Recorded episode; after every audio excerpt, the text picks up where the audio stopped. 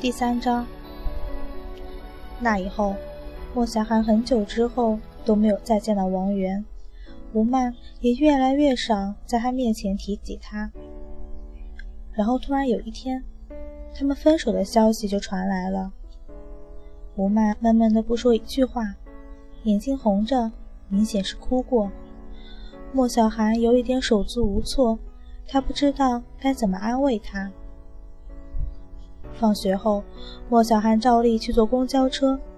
他往车厢里望了望，希望可以看见王源。他想和他谈一谈关于吴曼的事，虽然他也不知道自己具体要说些什么。可是王源并没有上车，公车又开始呜呜地发动引擎。就在这个时候，莫小寒从后视镜里看到了一个白色的身影朝公车飞奔而来。